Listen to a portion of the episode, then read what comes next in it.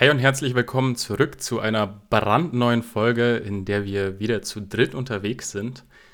Wir haben heute ein Thema mitgebracht, das vielleicht viele von euch da draußen interessieren könnte. Ich habe mich auch schon bereits in dem Bereich versucht. Für die Hörer, die länger dabei sind, haben ja mein Scheitern mit äh, meiner Uhrenkollektion mitbekommen. Ähm, wir haben heute jemanden dabei, der viel tiefer in dem Bereich Amazon FBA und Amazon Marketing mit eingestiegen ist. Ähm, willkommen, Moritz.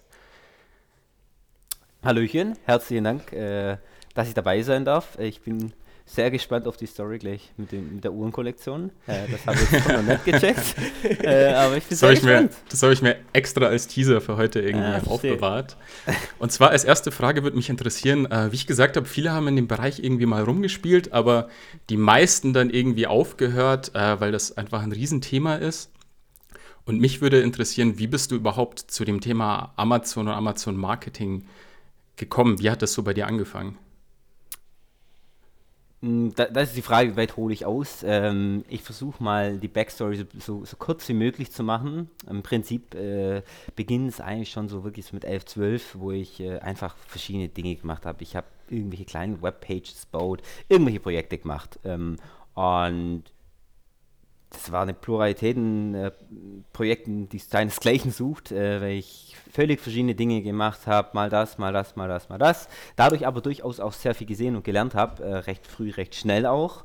Und äh, so bin ich quasi Step by Step äh, dazu gekommen, dass ich äh, eines Tages gefragt worden bin, ob ich nicht auch doch mal die Produkte auf Amazon verkaufen könnte. Das war mit vor mittlerweile exakt acht Jahren und ja, gesagt, getan, Produkte auf Amazon verkauft und das ging zu dem Zeitpunkt, das ist einfach eine ganz andere Welt heute, das ging da super schnell, super steil bergauf ähm, und das hat mir damals einfach äh, auch sehr imponiert und äh, dementsprechend haben wir da recht zügig tiefer und tiefer ins Thema eingegraben und habe da äh, dann einfach Step by Step, äh, auch ganz organisch. Es war einfach sehr, sehr, sehr organisch, immer mehr Kunden zu bekommen, immer mehr gemacht, äh, immer mehr Experte geworden und äh, ja, so ist dann irgendwo dann die Agentur auch entstanden, bei der wir heute äh, sind. Und ja, kann man eigentlich so vielleicht äh, kurz und knapp ganz gut zusammenfassen. Und mittlerweile hast du die Agentur, bist Geschäftsführer der Agentur eFly Ams, äh, Amazon, wie, wie, ich weiß gar nicht, also ist das nur der, der, der Shortpunkt, wie genau äh, nennt ihr euch und was, was macht ihr jetzt da? Also eben haben wir dich so intoniert als irgendwie Amazon-Experten äh, und eben, also die Agentur, du hast es vorhin ganz kurz im Vorgespräch erwähnt, äh, sind mittlerweile über 60 Menschen, die da quasi für euch, für eure Kunden sich vor den Amazon-Wagen spannen lassen. Äh, wa, wa, äh, was macht ihr da? Also, was ist genau dann da die Aufgabe und wie, also genau, was ist jetzt dein aktueller Standpunkt? Im Prinzip, ganz einfach gesagt, helfen wir Menschen auf Amazon besser zu verkaufen. Ähm, darin ist schon impliziert, dass wir primär Kunden betreuen, die bereits auf Amazon sind. Wir haben immer mal wieder auch immer mehr auch Kunden, die quasi auf, neu auf Amazon draufgehen, aber unser Main Client ist durchaus schon auf Amazon drauf und äh, da ist unsere Kernaufgabe am Ende des Tages, äh, Deckungsbeiträge zu erhöhen in den jeweiligen äh, äh Controlling Tools, ob das jetzt Sellerboard ist oder was auch immer und dafür nutzen wir primär unsere, Haupt, unsere Hauptleistung äh, Performance Marketing, sprich das Werbekampagnenmanagement, Setup, Optimieren etc. etc. inklusive eines Account Management nennt sich es bei uns. Äh, das impliziert all, all die strategischen Dinge, die irgendwo dahinter stecken, sprich Controlling mit Begleiten des Kunden auf dem Marktplatz Amazon. Stichwort, wir haben über 70 verschiedene Kostenarten bei Amazon, die ich alle mit im Blick haben sollte. Stichwort äh, Produktlebenszyklen im Blick haben, Stichwort Preispolitik mitgestalten, Stichwort äh, organische Rankings im Blick haben und so weiter und so fort. Und äh, das ist am Ende des Tages eigentlich kurz und knapp gesagt unsere Mainleistung. Was wir auch noch machen, immer mehr sind äh, technische Probleme lösen auf Amazon, sprich gesperrte Accounts, gesperrte Produkte oder ähnliches. Und zu guter Letzt haben wir dann quasi noch unser Content unseren Content-Bereich, wo wir Produktbilder, Fotos und Co. machen, sowohl als auch äh, zum Beispiel Native Speaker haben für Frankreich, Italien, Spanien und Co. quasi Translation. Mhm. Äh, jetzt, ich, ich, weiß, ihr beide habt irgendwie Business-Background, ich bin ja nur ein kleiner Informatiker. Was ist denn ein Deckungsbeitrag? BWL einmal eins. Ähm,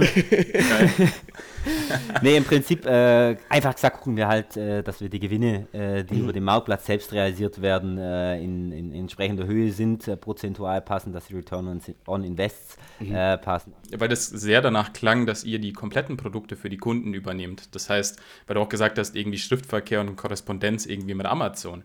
Kam schon mal die Idee auf, dass ihr eigene Produkte, Produkte hostet? Oder macht ihr das beispielsweise schon, dass ihr einfach selbst was verkauft? Weil das, ist das lukrativer, ist es nicht lukrativer?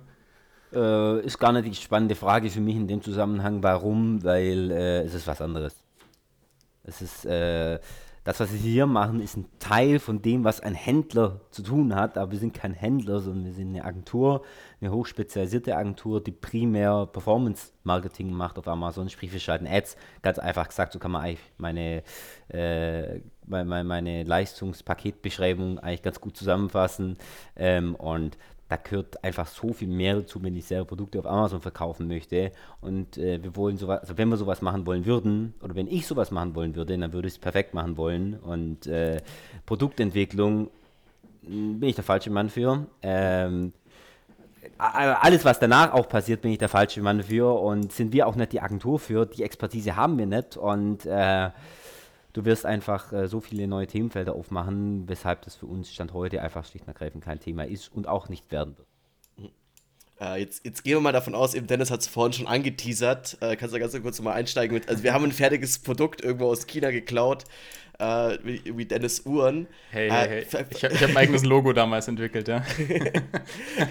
Vielleicht so, also ich meine, natürlich ist, glaube ich, auch ganz wichtig für alle Zuhörer, also natürlich macht ihr viel mehr und habt ihr irgendwie viel mehr Experten für alle, also alle möglichen Bereiche, wenn du sagst, okay, wenn du sagen musst, okay, also wir würden es unseren Hörern, die wirklich anfangen mit irgendwie 100 Euro in der Tasche, haben vielleicht gerade ihre eben 500 Uhren irgendwie aus China bestellt, ähm, anfangen, würdest du Amazon überhaupt empfehlen?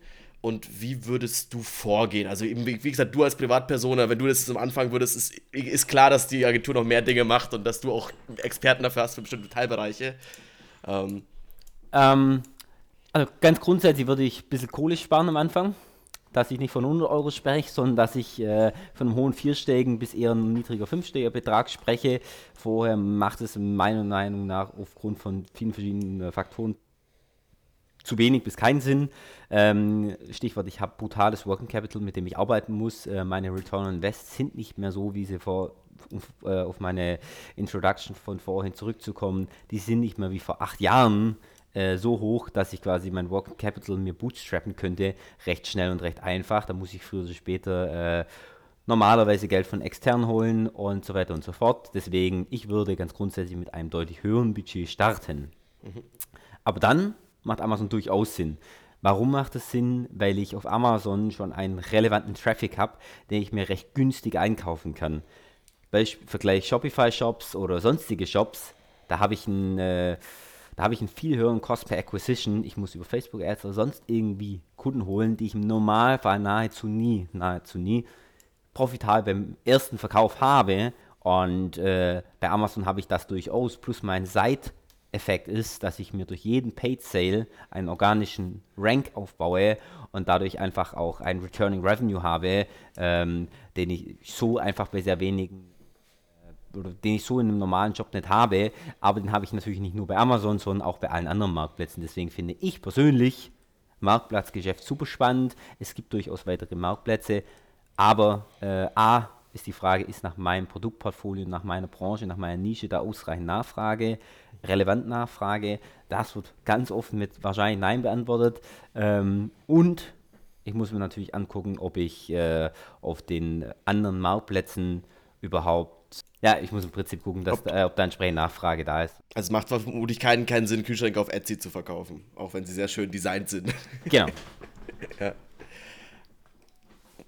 Also würdest du fast sagen, also wenn wir sagen, wir gehen jetzt quasi aus einem vielleicht Zeitpreneur Indie-Hacker-Bereich ist mhm. Amazon vielleicht, also wenn du schon sagst, man braucht irgendwie, also wenn du von 5 für irgendwie 10.000 Euro mehr, was ja schon ein bisschen, also ist jetzt kein einfaches Startdenken, da muss man sich erstmal von der Seite irgendwie wegsparen, vielleicht dafür einen Kredit aufnehmen, das ist ja schon ein heftiges Investment. Ähm, Gibt es was, wo du sagen musst, hey, da kann man leichter mit starten? Also ich, du hast sicher auch in vielen anderen Bereichen im E-Commerce irgendwie Start, ist es irgendwie, ist es Facebook Marketplace, ist es einfach irgendwie Garagenverkauf auf Ebay. Ich weiß nicht, du hast auch schon mal vorhin angesprochen, du vermutlich kennst du den guten alten Gary Vaynerchuk irgendwie auch, äh, der irgendwie da, da immer irgendwelche YouTube-Videos irgendwie von Garage Sales macht und so irgendwie sagt immer, okay, man soll alles auf Facebook verkaufen. Wäre das eine Idee oder ist es insgesamt halt einfach ein, alles, was physische Produkte zu tun hat, schwierig, wirklich mit wenig Geld zu starten? Also ja, natürlich ist es irgendwo ein grundsätzliches Thema äh, mit physischen Produkten, weil ich brauche Working Capital. Ähm, ich habe natürlich zwei Alternativen. Entweder gucke ich, dass ich einen höheren Return on Invest habe. Das wird auf Amazon recht schwierig aufgrund der hohen Vergleichbarkeit. In einem eigenen Online-Shop habe ich diese nicht, habe aber natürlich den Nachteil, dass mein Cost per Acquisition sehr hoch ist. Dadurch habe ich hier auch meist nicht diese extreme Margenträchtigkeit, ähm, zumindest nicht zum Start. Wo ich dann ansetzen könnte, wären zum Beispiel andere Marketplaces. Äh, da muss ich aber entsprechend schauen, dass entsprechende Nachfrage da ist und nicht derart hohe Vergleichbarkeit. Und äh, ja, das wäre so ein bisschen the way to go, würde ich mal sagen.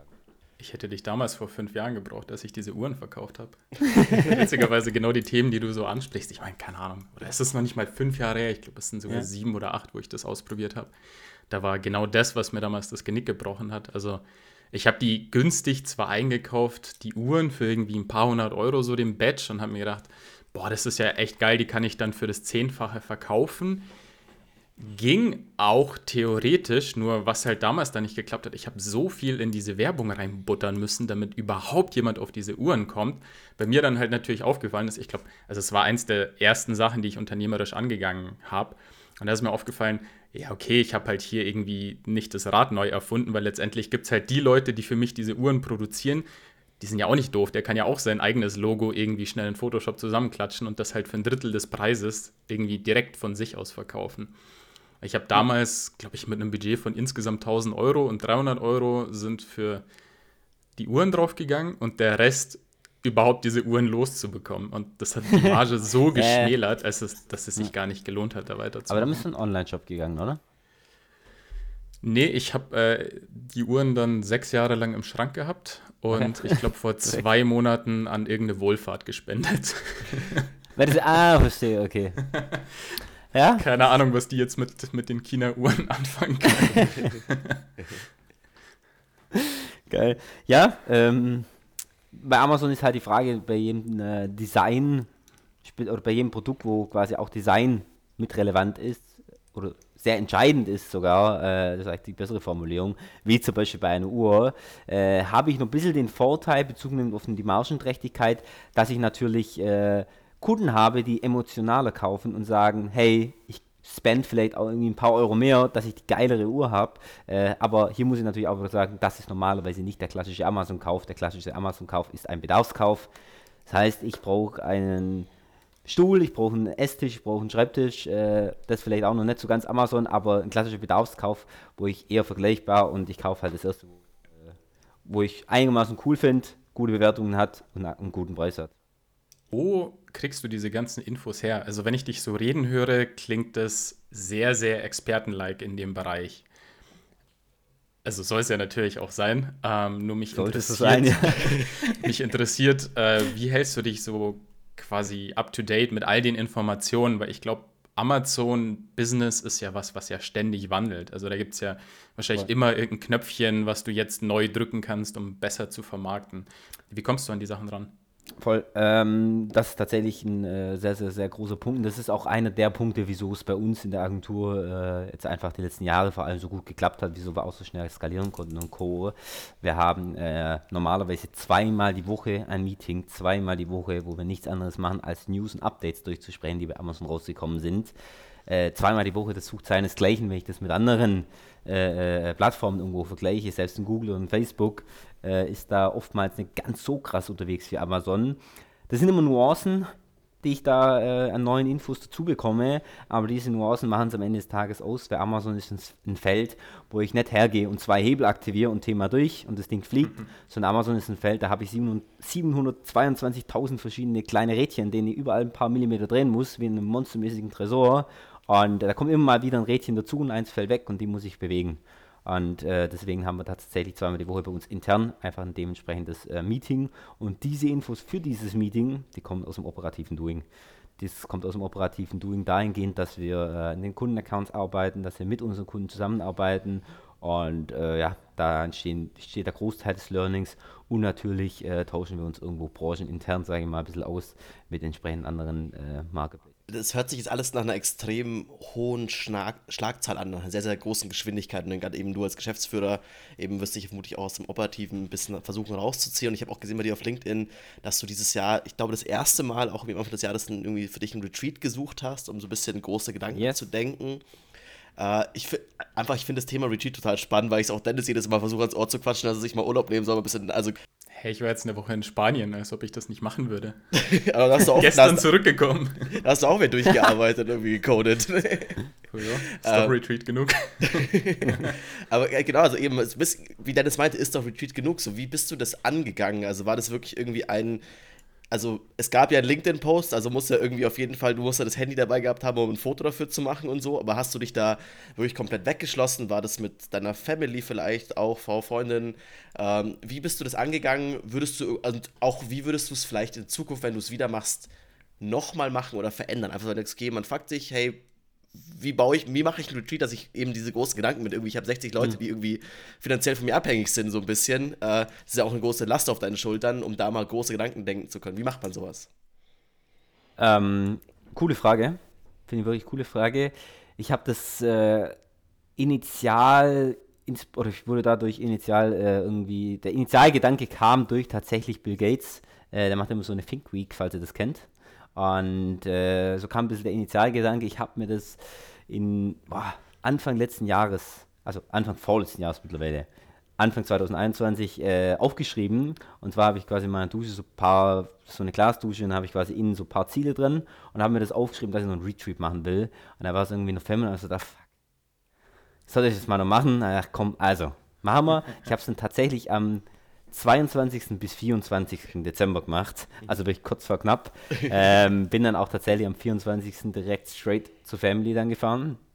Und ja, ich habe den Retreat alleine gemacht, aber 22. 20. Dezember, das waren äh, Mittwoch bis Freitag, sprich, da war ein gewisses Tagesgeschäft bei uns durchaus am Laufen, sprich, ich war nicht komplett weggeschlossen, um die erste Frage jetzt mal zu beantworten sondern äh, ich war durchaus tagsüber noch äh, am Arbeiten etc.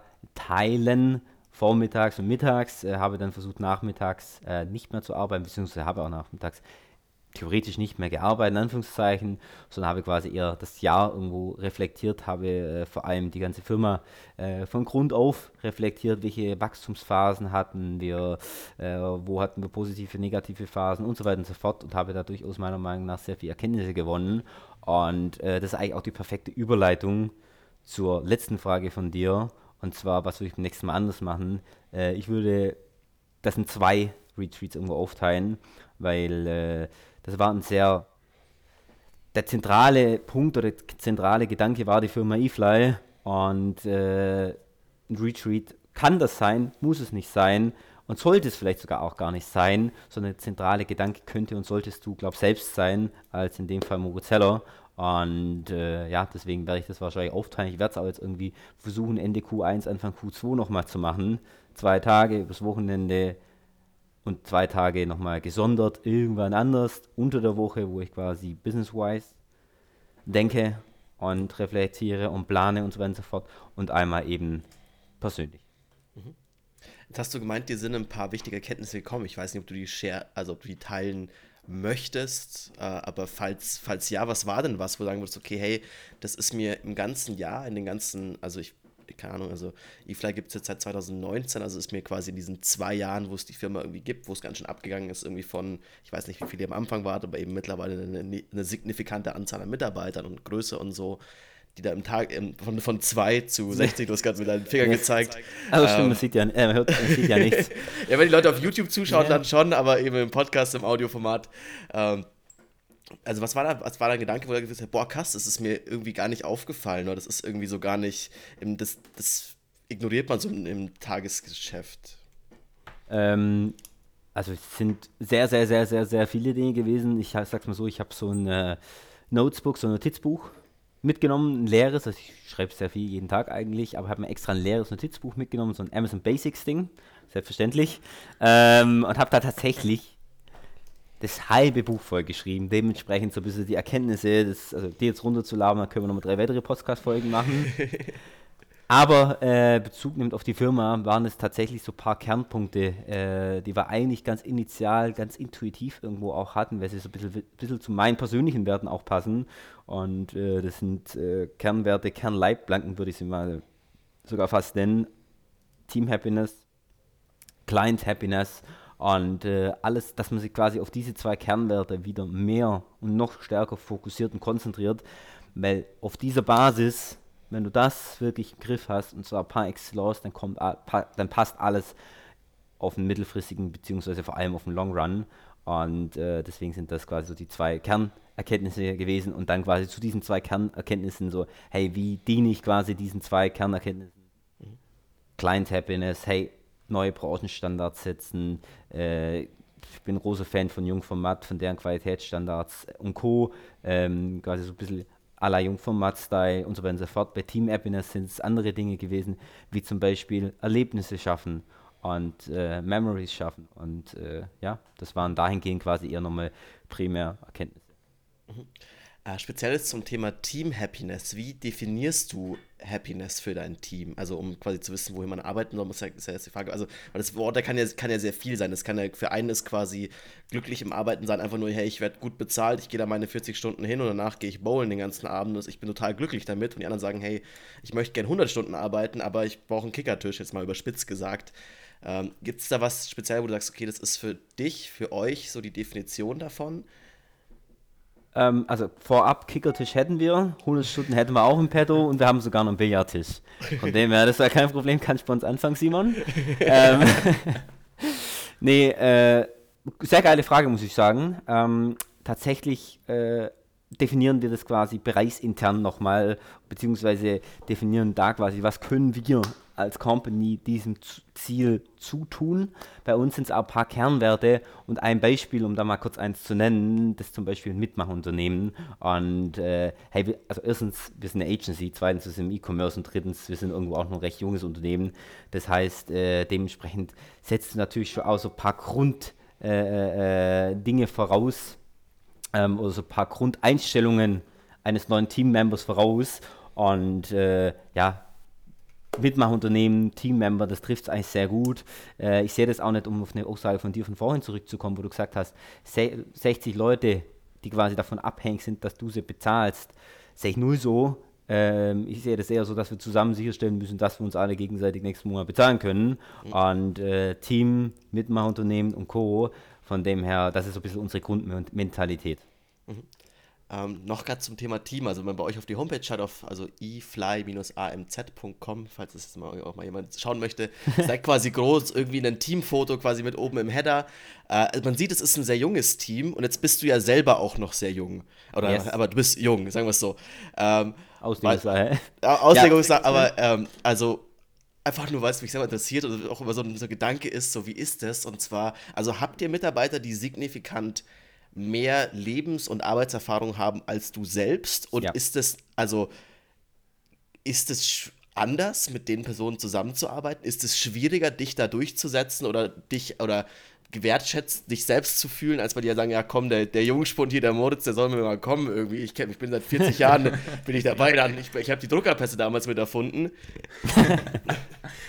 ähm, paar, es waren jetzt ja mehrere Fragen in einer Frage. Im Großen und Ganzen sehe ich das ganze Thema eigentlich äh, recht entspannt. Also um die erste Frage zu beantworten, ja, selbstverständlich gibt es Leute, die relevant mehr Berufserfahrung, Lebenserfahrung, alles drum und dran haben. Äh, wäre schwierig, wenn nicht. Äh, meine Person, ich bin 23, äh, krank geworden, dementsprechend äh, jeder, der irgendwo ein Studium absolviert hat oder ähnliches, äh, der wird durchaus älter sein. Ähm, und dementsprechend ist natürlich der Großteil tatsächlich auch älter. Ähm, wobei äh, das war für mich gar nicht so, also gar kein zentraler Punkt ist. Ähm, am Ende des Tages ist das ja nicht die Frage, wie viel, wie, wie alt sind wir, wie viel Berufserfahrung haben wir. Wahrscheinlich sogar noch der Punkt, dass ich bezogen aufs E-Commerce-Thema mit der meisten Berufserfahrung habe, da ich es halt mittlerweile jetzt im achten Jahr mache. Ähm, ob das jetzt so relevant ist oder nicht, sei aber wiederum äh, dahingehend dahingestellt. Wie bildest du dich weiter oder wie quasi, also arbeitest du und man merkt auch, wie du formulierst und so, dass du sehr an der Persönlichkeitsentwicklung interessiert bist und irgendwie da auch irgendwie Dinge machst. Gibt es da bei dir Prozesse? Hast du irgendwie Mentoren? Wir hatten ja auch schon mal irgendwie Mentor Cruise, auch einen Gründer quasi hier im Podcast, der quasi Mentoren vermittelt.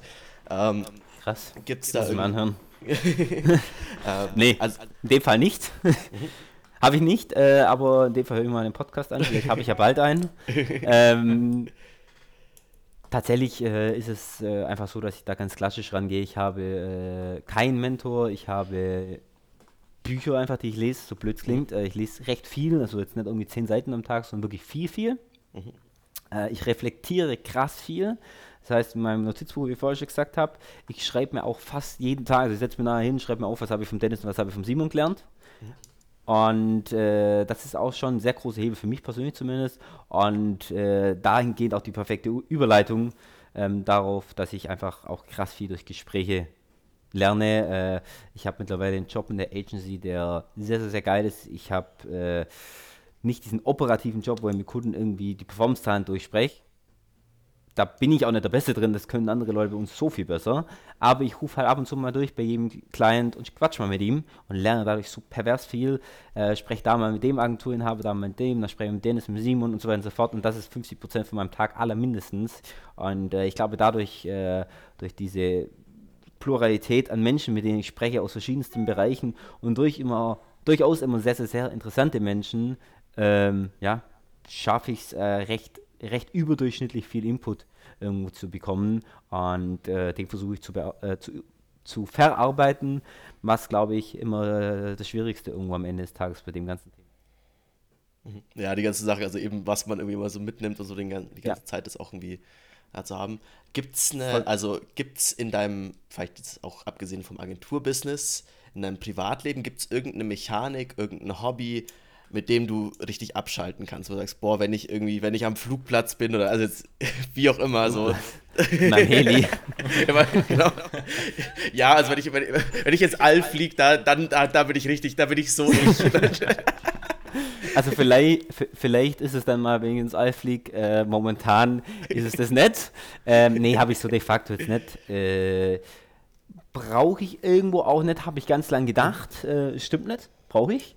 Ähm, bei mir ist es recht viel Sport, wobei ich jetzt nicht irgendwie der Vollprofi im Fußball bin, ähm, sondern äh, ganz klassisch einfach gucke, dass ich ein, zwei Mal die Woche laufen gehe, drei, vier Mal die Woche ins Gym gehe und da eigentlich sehr viel. Und äh, das andere sind so Fun-Sportarten, die ich immer wieder anfange.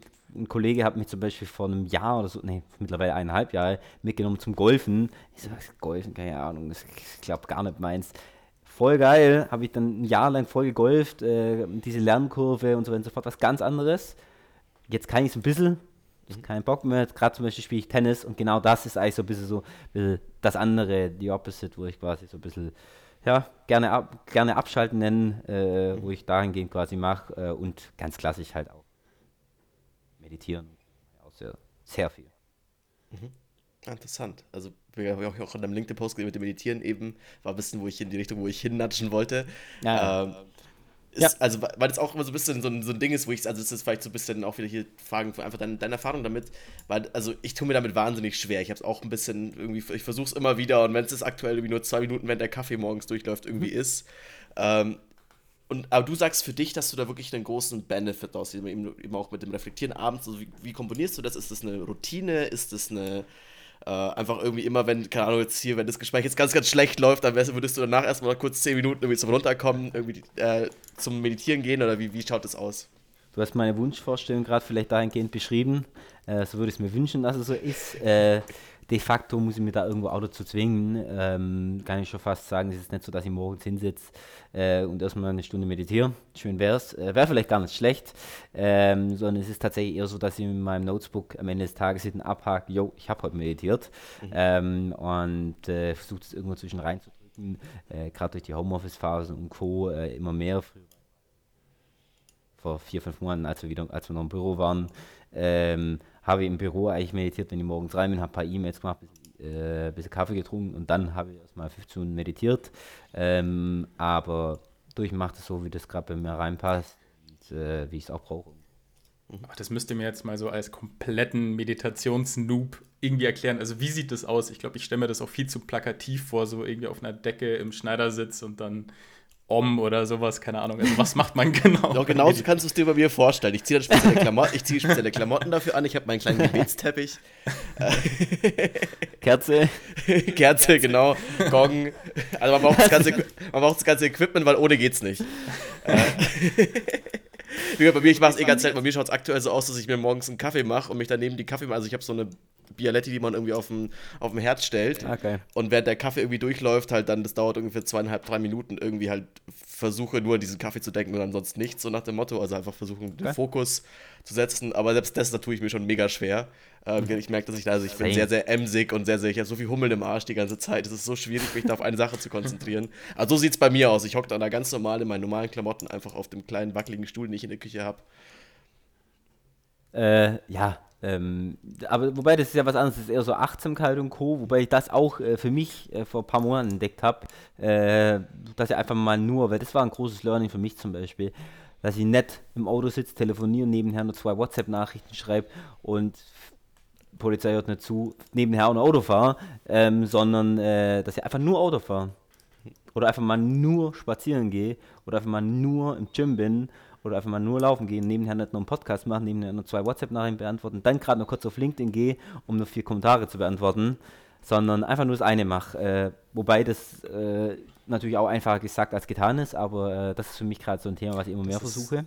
So krass schwer, finde ich. Also ich war ja, wie gesagt, irgendwie jetzt die Woche in, in Spanien und ich weiß nicht, die ganze Zeit klingelt irgendwas und bla. Und dann dachte ich mir, okay, Alter, jetzt komm doch mal im Moment an. So, du bist irgendwie ans ja, Meer gefahren so. und dann bin ich da irgendwie am Strand und natürlich ist auf dem Handy irgendwie Google Chats und keine Ahnung und Slack und MetaMost und der ganze Kram halt, der aufpoppt.